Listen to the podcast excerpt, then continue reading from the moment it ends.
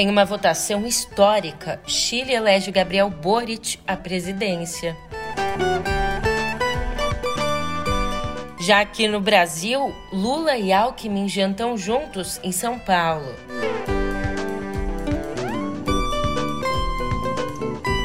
Por fim, mas não menos importante, Bolsonaro retoma os ataques à Anvisa e fala em autorização dos pais e receita médica para vacinação infantil.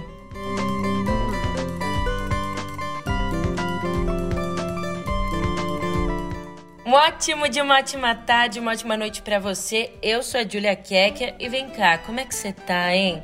É, segunda-feira, tudo novo de novo. Na verdade, nem tão novo assim por aqui. Mas no Chile, meu amigo, o Chile acorda hoje com o próximo presidente eleito.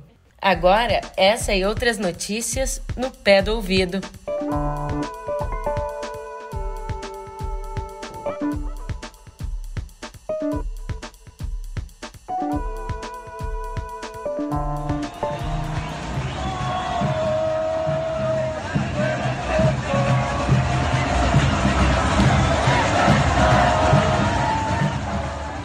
É Gabriel Boric, de 35 anos, será o próximo presidente do Chile. O ex-líder estudantil e deputado de esquerda venceu ontem o segundo turno das eleições presidenciais, obtendo, com 99,76% das urnas apuradas, 55,86% dos votos, contra 44,14% do ex-deputado de extrema-direita José Antônio Cache. Além de ser o presidente mais jovem do país, Boric é também o mais votado. Ele levou 4.610.345 votos, um recorde histórico no Chile, onde o comparecimento às urnas não é obrigatório. Falando para milhares de apoiadores no centro de Santiago, Boric prometeu ser o presidente de todos os chilenos e agradeceu a todos que foram votar, incluindo aí os eleitores do adversário dele, Antônio Cache, e agradecendo também aos candidatos que participaram da eleição. Voltando a um tema constante de sua campanha, ele ressaltou a importância da diversidade. Em nosso governo, quero que sepan que la no discriminación y detener la violencia contra las diversidades y las mujeres junto a las organizaciones feministas va a ser fundamental. E tão significativa quanto a vitória de Boric foi a atitude de Cache. Antes mesmo que o resultado fosse anunciado, ele comunicou nas redes sociais ter telefonado para parabenizar o vencedor.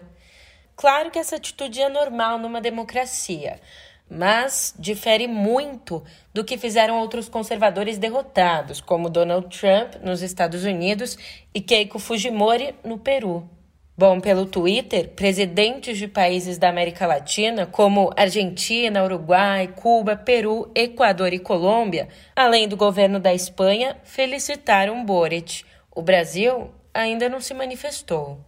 Passada a festa, a vida não será tranquila para Boric, não. Ele vai precisar negociar com um Congresso no qual não tem maioria temas como a reforma no sistema ultraliberal de previdência, o empobrecimento da população e o combate à pandemia. Paralelamente, uma Assembleia de maioria independente discute a Constituição que sepultará a última herança da ditadura que dominou o país de 1973 a 1990. E falando agora sobre o Brasil, adversários lá nas eleições de 2006 e possíveis companheiros na chapa de 2022, o ex-presidente Lula e o ex-governador de São Paulo, Geraldo Alckmin, que deixou o PSDB, fizeram ontem o primeiro encontro público. É, os dois participaram de um jantar na capital paulista organizado pelo Prerrogativas, um grupo de advogados críticos à Lava Jato. Fotos dos dois se abraçando circularam pelas redes sociais antes mesmo do fim do evento. Alckmin, que lidera as pesquisas para o governo de São Paulo, tem estudado entrar para o PSB para formar a chapa com Lula. Aliás, ontem o ex-governador se reuniu também com o deputado Marcelo Freixo, recém-filiado à legenda. E presta atenção aqui, olha que interessante. Segundo Datafolha, 65% dos eleitores veem Lula como defensor dos pobres, enquanto o presidente Jair Bolsonaro tem apenas 17% nesse quesito. Lula também é visto como mais preparado para combater a fome, com 58% colocando nessa primeira posição. O petista ainda é visto como mais preparado para combater o desemprego, com 51%. Já para 56%, Bolsonaro é visto como o maior defensor dos ricos. É também tido como o que mais pensa em Deus na hora de tomar decisões, segundo 34% dos entrevistados. Ah, ontem também a Advocacia Geral da União entrou com um recurso contra o afastamento da presidente do Instituto do Patrimônio Histórico e Artístico Nacional, a Larissa Rodrigues Peixoto Dutra. Afastamento esse determinado na sexta-feira pela Justiça Federal do Rio. Ela foi afastada a pedido do Ministério Público Federal depois de o presidente Jair Bolsonaro afirmar ali durante um evento que ripou o IFAM após uma obra da Avan, do aliado Luciano Hang, ser embargada por técnicos do órgão. Na ocasião, o presidente ainda disse que nomeou para o órgão pessoas que não lhe dessem dor de cabeça. Aliás, a nomeação da presidente Larissa Dutra, lá em 2020, chegou a ser suspensa pela Justiça, mas o governo recorreu e conseguiu reverter a decisão. E parte desse imbróglio no IFAM, o empresário Luciano Hang confirmou ter botado a boca no trombone quando os técnicos do patrimônio histórico suspenderam por 40 dias a construção de uma das lojas da Avan em Rio Grande, no Rio Grande do Sul. Mais uma mega loja Avan. E queremos inaugurar até novembro. Mas há 15 dias passado, o IFAM, Instituto é, do Patrimônio Histórico, veio aqui e encontrou fragmentos como esse, fragmentos como esse, né, na obra. Eu não sei se é louça portuguesa, se é louça lá da Oxford de Santa Catarina, ou de repente de alguém que morava aqui, até de repente pode ser de um índio, até pode ser. Agora, parar uma obra, né, funcionários aqui parados, e nós não sabemos quando vamos começar, é um absurdo. De novo, a burocracia sentado em cima do cidadão. Sentado. Mas, por outro lado, o empresário negou que tenha apelado diretamente a Bolsonaro e pelo menos 290 parlamentares, sendo a maioria da base do governo, foram beneficiados com verbas do orçamento secreto, a principal ferramenta na negociação entre o executivo e o legislativo desde o ano passado. Mas esse levantamento feito pelos repórteres Patrick Campores e Eduardo Gonçalves se refere só a 3 bilhões e 200 milhões de reais dos 36 bilhões movimentados via emendas do relator do orçamento. Os recursos sob essa rúbrica são liberados ali sem que se saiba quais os parlamentares que tiveram os redutos eleitorais beneficiados. Os dados completos só devem estar disponíveis em março do ano que vem. Pelos números disponíveis até agora, o campeão em liberações foi o ex-presidente do Senado, Davi Alcolumbre, que enviou 295 milhões de reais ao seu estado. A lista inclui até mesmo parlamentares de oposição, como o senador Rogério Carvalho, do PT, que liberou 17 milhões de reais.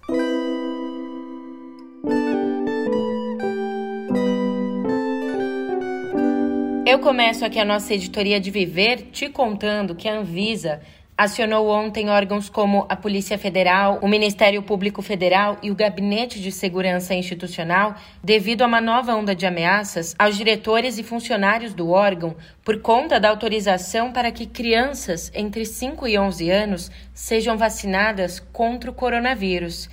É, é isso mesmo. E, em resposta à tentativa de intimidação do presidente Jair Bolsonaro, os servidores da Anvisa gravaram um vídeo com cartazes dizendo: Eu aprovei a vacina. Para te lembrar dessa tentativa de intimidação, na quinta-feira, ali na tradicional live, Bolsonaro disse que havia pedido extraoficialmente os nomes dos responsáveis pela decisão de autorizar a vacinação, isso com o intuito, é claro, de expô-los publicamente. Só que não para por aí.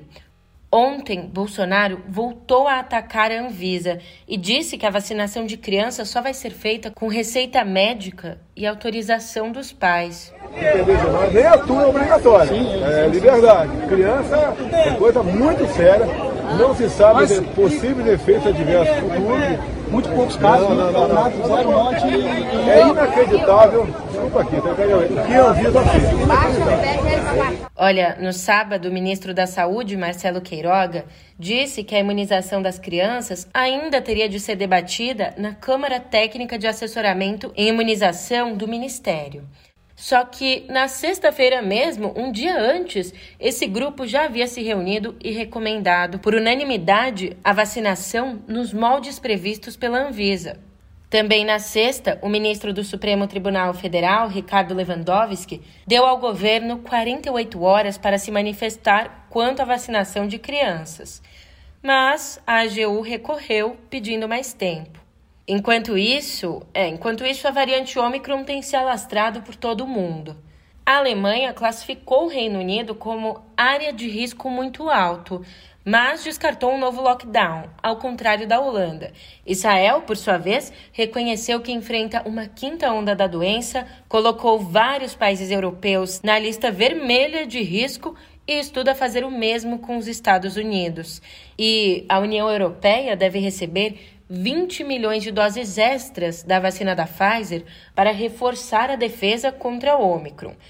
Aliás, quem visita o centro Georges Pompidou, em Paris, o Millennium Dome de Londres, ou passa por um dos terminais do aeroporto Barajas, em Madrid, testemunha a genialidade do arquiteto inglês Richard Rogers, que morreu ontem, aos 88 anos. Sendo pioneiro do movimento high-tech, ele revolucionou a paisagem das capitais britânica e francesa. Voltando ao Brasil, alerta de barraco. É o secretário nacional de Cultura, Mário Frias, ficou furioso porque a mulher, acompanhada da filha, não pôde se hospedar no hotel do Rio de Janeiro por não ter comprovante de vacinação. Diante da situação, o secretário de Cultura foi lá no Twitter, chamou os responsáveis de vagabundos e publicou um vídeo do prefeito Eduardo Paes numa roda de samba com os dizeres: Enquanto enjaula o carioca, ele se esbalda na farra. Paz reagiu à publicação, comentando: Aqui só vacinado e pedindo ainda curtidas no vídeo da roda de samba. Portanto, Paz comentou se dirigindo né, aos usuários da rede social. Em tempo, curte aí o samba da vila homenageando o grande Martinho. Ai, ai.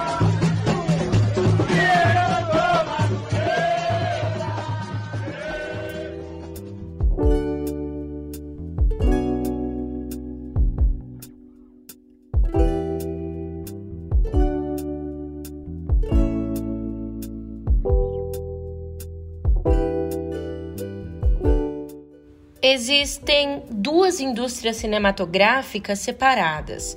Uma é voltada para a arte, outra para o negócio.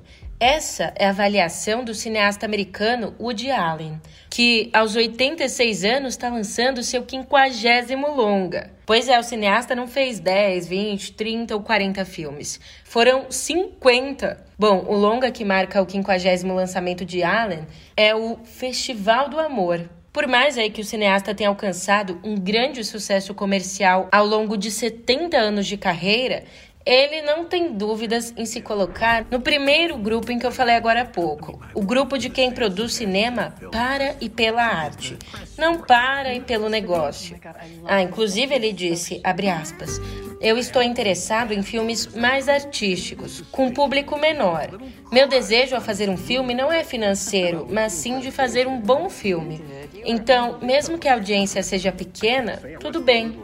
Rodado na Espanha, um novo longa de Allen traz o eterno coadjuvante Wallace Shawn como encarnação da vez do diretor, numa trama sobre infidelidade cheia de referências a clássicos do cinema. I'm beginning to question everything what I want, who I am, who in the world am I? Philippe happens to be a fabulous bongo player. Isn't that exciting, Mort? Not since Neil Armstrong walked onto the moon. Are you under any stress? My marriage has been fraying. Can I be frank? My marriage is causing me pain. Estarías todo el día afuera. Sorry about this. O sea, Sorry. who are you? Just a friend. E escuta só, a obra de um dos mais importantes artistas plásticos populares do Rio de Janeiro está ameaçada. É, cinco dos 13 afrescos de Newton Bravo, pintados ali em bares da cidade e tombados pela prefeitura, foram destruídos por má conservação ou reformas não comunicadas às autoridades do patrimônio cultural carioca. Conhecido como o Michelangelo dos Botequins, Bravo aprendeu a arte com o pai e pintou mais de duas mil paisagens em estabelecimentos ali da cidade. Inclusive, ele chegou a expor em galerias nos anos 80 e se tornou membro da Academia Brasileira de Belas Artes. Apesar do esforço de pesquisadores, estima-se que cerca de 15 das obras dele estejam hoje preservadas. E assim, Cá entre nós que tudo bem, ninguém gosta de ter ali o lazer estragado pela falta de noção alheia. Mas as coisas não precisavam sair tanto do controle. Na noite de sábado, uma sessão de Homem-Aranha sem volta para casa em um cinema do shopping paulista Pátio Higienópolis terminou em confusão quando três adolescentes que já haviam visto o filme começaram a contar detalhes da trama, os infames spoilers. Revoltada, uma mulher atacou o grupo com spray de pimenta, que acabou atingindo outras pessoas e provocou correria, como contaram testemunhas nas redes sociais. A mulher e o acompanhante dela, que não tiveram os nomes divulgados, foram entregues por outros espectadores aos seguranças do shopping. Falando em spoiler, Marcela Diné tem umas considerações na paródia Lord of the Ends. Spoiler. Vou te contar um spoiler. spoiler. A Zoe Barnes morre no metrô. Foi o Francis que empurrou. Com segurança ele transou. E se não gosta de spoiler, spoiler. é melhor sair daqui. Porque vem mais um. Mais um, mais um, mais um, mais um. O Chaves é o Chapolin. Oh, oh, oh.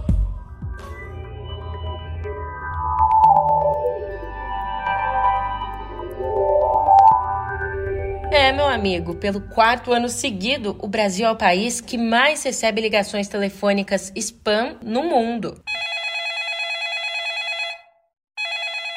É, as ligações spam, essas chamadas que vêm de números desconhecidos e oferecem produtos ou serviços não solicitados.